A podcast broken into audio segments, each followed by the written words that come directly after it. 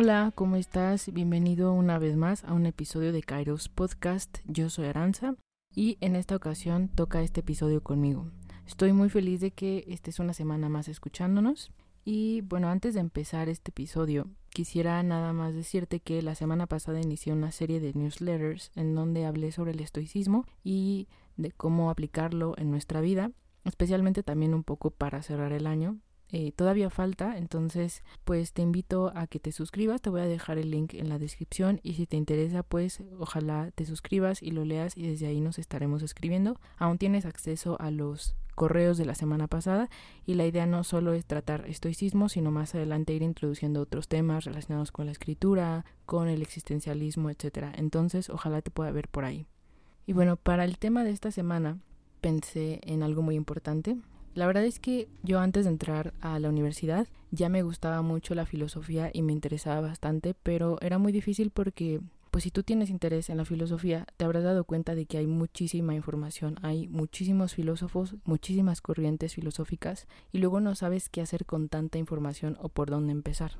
O a veces te pasa que tienes un tema que te interesa, pero empiezas a leer a un filósofo y no le entiendes. Porque la verdad es que, o sea, es muy complicado llegar a entender a veces la forma en la que escriben. Y pensando en esto, la semana pasada se me ocurrió que podía hacer un episodio como eh, haciendo una síntesis de las cosas que me han servido a lo largo de mi carrera, pero también antes. Es decir, cosas que a mí me hubiera gustado que alguien me hubiera dicho o que le hubiera podido preguntar a alguien en esa época. Entonces te lo desglosé en seis pasos, seis consejos, seis elementos que a mí me sirvieron, aunque también obviamente está enfocado tanto para personas que están interesadas en la filosofía y ya la estudian como una carrera, como para aquellos que se dedican a una cosa completamente distinta y no saben por dónde empezar. Y bueno, la primera o el primer consejo que yo te daría es que definas por qué quieres empezar a estudiar filosofía. O sea, va a sonar muy cliché, pero la realidad es que esto va a definir de una manera radical qué camino vas a tomar o por dónde vas a empezar. Es decir, te voy a poner un ejemplo. Supongamos que tú quieres empezar a estudiar filosofía porque quieres responderte una pregunta muy personal. Por ejemplo, si la vida tiene sentido. En ese sentido, sería mucho más fácil que tú iniciaras con los existencialistas. ¿Por qué? Porque a pesar de que otros filósofos u otras corrientes los retoman, bueno, retoman este tema en específico o lo tocan, pues en realidad digamos que los existencialistas se dedican más a ese tema y puede ser la verdad un buen punto de partida para que después de ahí empieces a irte a otros filósofos o a otras corrientes. Puede ser que a lo mejor no te guíe una pregunta, pero si te guíe un tema, por ejemplo, no sé, te gustaría a lo mejor reforzar tu eh, fe, pues ahí sería como más conveniente que te fueras a la filosofía medieval con Santo Tomás, con San Agustín, con todo el pensamiento que se gestó durante la Edad Media, entonces puede ser también un buen punto de partida. O en el caso de que quieras empezar a estudiar filosofía, pero a profundidad, o sea, es decir, desde sus orígenes, pues ahí sí yo te recomendaría que empezaras con los griegos, porque los griegos son parte fundamental. Aparte de que pues ahí se gestó la filosofía en la antigua Grecia, la realidad es que siempre te vas a ir dando cuenta que conforme vayas avanzando en el tiempo, muchos filósofos van a estar refiriéndose siempre a los griegos o a la filosofía de Platón, Aristóteles, etc. Entonces yo te recomendaría que empezaras por ahí. La segunda cosa es que diferenciaras entre filosofía o historia de la filosofía. La verdad es que en este tema podríamos extendernos muchísimo. Desde mi punto de vista, la filosofía es algo separado de los libros. Es decir, la filosofía no es únicamente lo que han pensado miles de filósofos a lo largo de la historia. Tiene que ver con un hecho básico del ser humano, que es el pensar. Me gustaría que te quedaras con esta idea porque es lo que te va a permitir no solo comprender la esencia misma de la filosofía, sino cuestionar también lo que de ella puedas ir aprendiendo cuando yo leo o cuando tomo alguna clase, me gusta separar la filosofía de la historia de la filosofía. Así también sé que no necesariamente tengo que casarme con un filósofo o empeñarme en entender un tema a fuerza. Simplemente se trata como de disfrutar lo que lees, de disfrutarte, preguntarte cosas y ver a los filósofos como personas que han tratado de responder ciertas cosas desde perspectivas muy diferentes, pero son preguntas que nos hemos hecho todos los seres humanos en algún momento. Entonces, Creo que a partir de esta concepción de historia de la filosofía y filosofía va a ser mucho más fácil que no te rompas la cabeza tratando de entender qué filósofo se acercó más a la verdad o no, sino simplemente vas a irte con, las, con los filósofos o con las corrientes que más resonen a ti. Eh, el tercer consejo que yo te daría es que no le tengas miedo a los libros. Es muy útil buscar libros que expliquen de manera muy general la historia de la filosofía. Recordemos que eh, pues la historia en sí nos ayuda a comprender la razón de por qué ocurrieron diferentes acontecimientos y esto evidentemente no es diferente con la historia de la filosofía.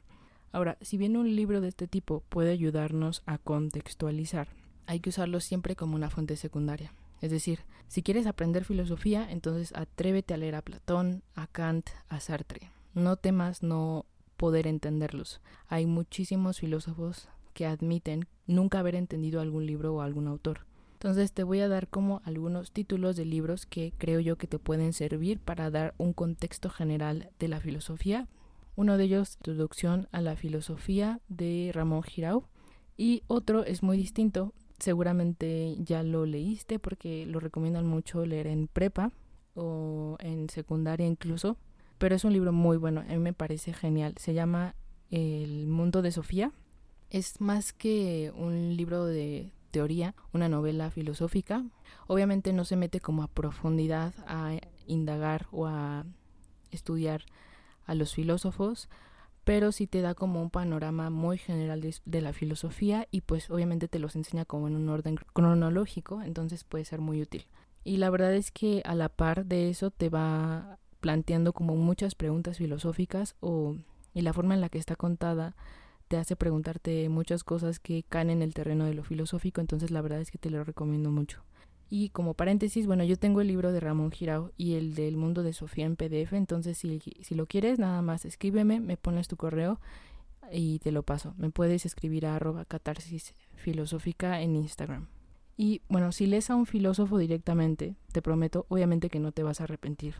La forma de escribir de algunos incluso es muchísimo más entendible que cualquier lectura secundaria y así hay muchas menos probabilidades de que puedas malinterpretarlo. Leerlos directamente también te ayudará a librarte de la opinión de personas que escriban textos tratando de explicarlos. La opinión de los demás debe servirte y es muy útil, pero siempre como una retroalimentación.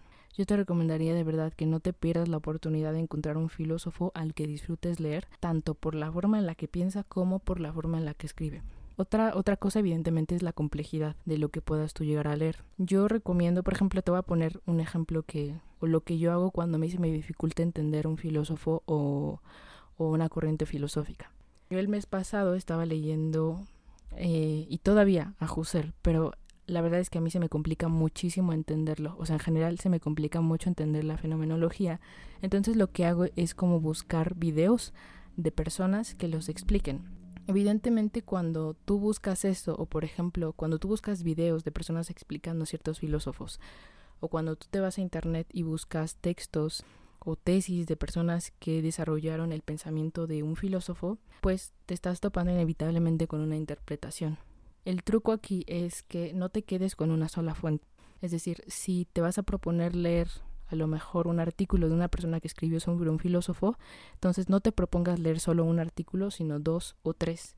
¿Por qué? Porque al final de cuentas vas a ir contrastando lo que las personas escribieron y te vas a dar cuenta de que hay elementos comunes o puntos comunes que tocan y de ahí vas a extraer toda esa información valiosa que te va a ayudar a comprender de otra manera los temas o las cosas que se te dificultan. Entonces, yo te recomiendo que sí, sí, sí puede llegar a ser muy útil todo esto, pero siempre que contrastes esa información con otra. Cuarta recomendación que yo te daría es que acerca de qué puedes empezar a leer. Si quieres estudiar a profundidad la filosofía, yo creo que es fundamental empezar con los griegos. En este caso sí es demasiado útil que busques un libro que englobe a varios filósofos griegos o presocráticos. Esto porque, la verdad, si, si tú te metes a buscar a Google y le pones en le pones, por ejemplo, que quieres un libro de Zenón de Sitio o de que es el fundador del estoicismo o de no sé, de Marco Aurelio, a lo mejor no vas a encontrar información muy completa porque como son libros muy antiguos, solo se conservan fragmentos. Hay un libro que puede servirte muchísimo que se llama Los filósofos presocráticos de Kirky Rabin y ese es muy complicado de conseguir eh, de manera física, pero me parece que en PDF no. Aún así, si te interesa igual, lo tengo en PDF, entonces puedes escribirme. Bueno, conforme vayas leyendo te vas a dar cuenta que hay ciertos filósofos que son citados constantemente. Por ejemplo, Heráclito, Sócrates, Platón, Hegel, San Agustín, Santo Tomás, Locke, Rousseau. Quizá debas en este caso prestar especial atención a estos, pero pues la verdad es que depende mucho de tus intereses. Me acuerdo mucho de esta, de esta frase de, del filósofo Whitehead que dice que toda la filosofía occidental es una serie de notas a pie de página de la filosofía de Platón. Y es por eso que yo te recomiendo de verdad, de verdad, que tienes que leer a Platón sí o sí, porque con Platón entiendes muchísimas cosas, o sea, de hecho muchísimos filósofos, yo diría que si no todos, al menos la mayoría, retoman a Platón. Entonces es muy útil que tú tengas por lo menos un conocimiento básico de la filosofía de Platón. Y ya sé que puede parecer tedioso porque pues eh, Platón escribía en forma de diálogos, pero la verdad es que no te vas a arrepentir. O sea, su forma de escribir es muy bonita y la forma en la que explica y aparte mete mitos, entonces es muy interesante también como contrastar la forma en la que escribía y lo que decía Platón con a lo mejor los filósofos modernos. Entonces yo sí, yo sí te recomiendo que vayas a los diálogos y que a lo mejor, por ejemplo, si quieres empezar a leer a Platón, empieces con, no sé, el banquete, que habla del amor, con Fedro, que habla del amor y de la amistad, con las leyes, que está un poco largo pero vale la pena, con la apología de Sócrates, con el Fedón, que habla del alma y de lo que pasa después de que morimos. Todos esos la verdad es que valen muchísimo la pena, son los más conocidos de Platón, pero creo que ellos creo que son los que mejor te pueden introducir a su filosofía. El quinto consejo que yo te daría sería que leas como si fuera una verdad absoluta. Este consejo de hecho lo escuché de una maestra en una clase que entré y decía básicamente que cuando tú te leas a un filósofo o cuando tú encuentres un libro de filosofía y quieras empezar a leerlo, tienes que leer como si fuera el único conocimiento que existiera en el mundo.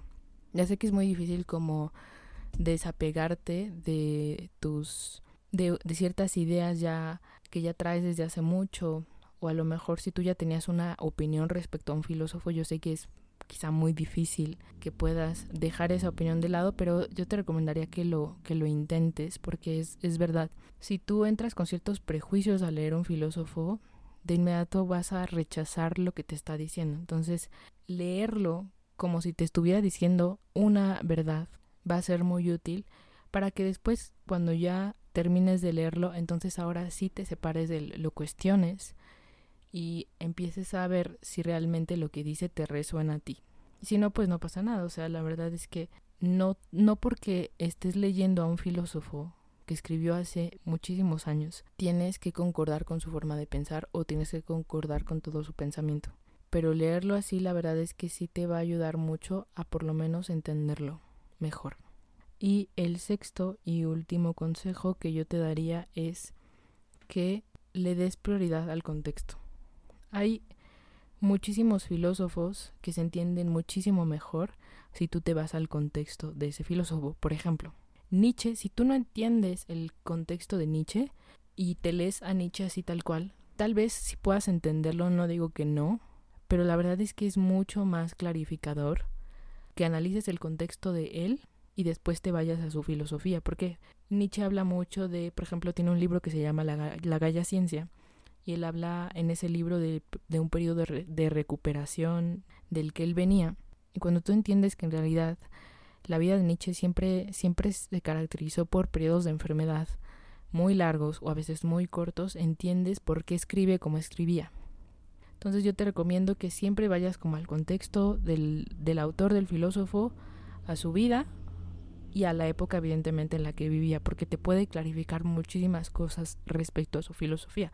Y con esto también me estoy refiriendo mucho al orden cronológico de los filósofos, que no necesariamente tienes que eh, aventarte a leer un filósofo y luego a otro conforme vayan, conforme se fueron dando en el tiempo, sino que pues tengas en cuenta qué filósofos iban antes de él para que tú puedas entender por qué está haciendo ese tipo de filosofía. Y bueno, estos son todos los consejos que yo te puedo dar, todas las cosas que he aprendido hasta ahora. Eh, obviamente podemos profundizar muchísimo más en esos temas y en cada uno de estos consejos, pero eh, a grandes rasgos eso es. Espero que te hayan servido Y ya sabes que puedes escribirme a mi Instagram, que es arroba catarsis filosófica. También puedes escribirle a Michelle y seguirla en su Instagram, que es arroba cafeidos, a Brenda en su Instagram, que es arroba burdas reflexiones. Y nos puedes seguir en Instagram como arroba kairos.podcast. Gracias por escucharnos esta semana. Nos vemos la próxima con un episodio mixto y espero que tengas un buen inicio de semana.